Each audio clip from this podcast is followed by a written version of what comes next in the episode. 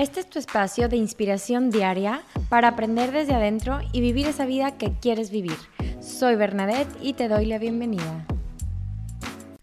El día de hoy vamos a hablar del tema de la comunicación porque creo que es súper importante entender que la mayor parte de los conflictos o de los malos entendidos suceden desde una mala comunicación es una mala comunicación cuando yo estoy tratando de tener la razón y cuando yo estoy tratando de dar todos mis puntos sin entender ni escuchar el punto de vista de los demás.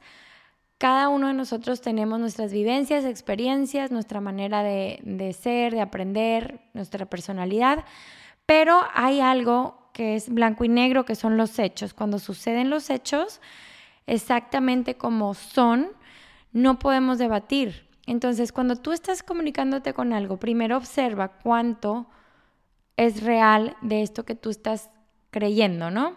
Porque muchas veces es o información no real, o sea, te dijeron, eh, pensaste, tú imaginaste, tú supusiste y no estamos viendo las cosas reales. Entonces, primero hay que indagar un poquito cuando estás teniendo un conflicto, un malentendido, cuáles son los hechos reales, blanco y negro. Y después, cuando ya tengas tú la parte de comunicar ese, ese acuerdo, ese sentimiento tuyo, esto que no te parece correcto o todo lo que tengas que tú expresar, primero hablar desde tu punto de vista, ¿sí? Poner los hechos en blanco y negro y hablar en primera persona sin generalizar ni dar los hechos exactos. O sea, no te puedes decir, tú hiciste esto adrede, sino yo observo que en esta situación sucedió esto y para mí me hizo sentir, siempre hablar de lo que te hizo sentir esa situación, ese acto, ese movimiento, esa palabra que dijo la otra persona, hablar de lo que te hace sentir a ti y lo que te provoca a ti y posteriormente pedir qué necesitas de esa persona.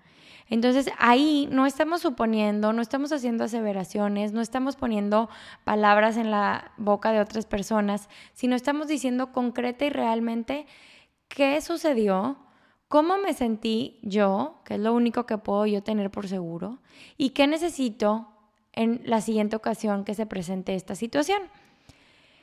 Esta es la manera más asertiva y proactiva que podemos hablar y comunicarnos, porque es la manera en que no estoy haciendo ninguna, o sea, estamos poniendo en blanco y negro justamente lo que pasó y estoy hablando de lo que yo sentí. No voy a decir, es que tú haces esto por esto y siempre me quieres lastimar y nunca, no generalicemos, vayámonos al fondo de los hechos Posteriormente dis cómo te sientes y qué necesitas en este tipo de situaciones para que no se vuelvan a presentar.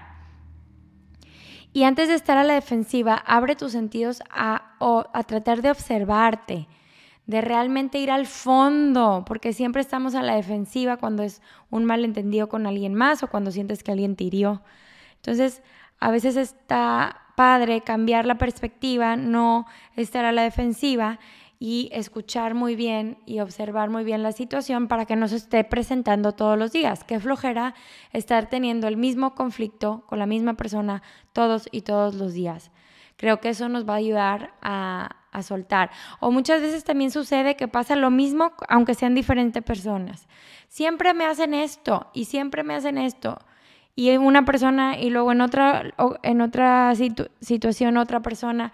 Entonces, ahí qué está pasando? A lo mejor hay algo de tu parte que tú puedes hacer para que ya no te suceda, ¿no?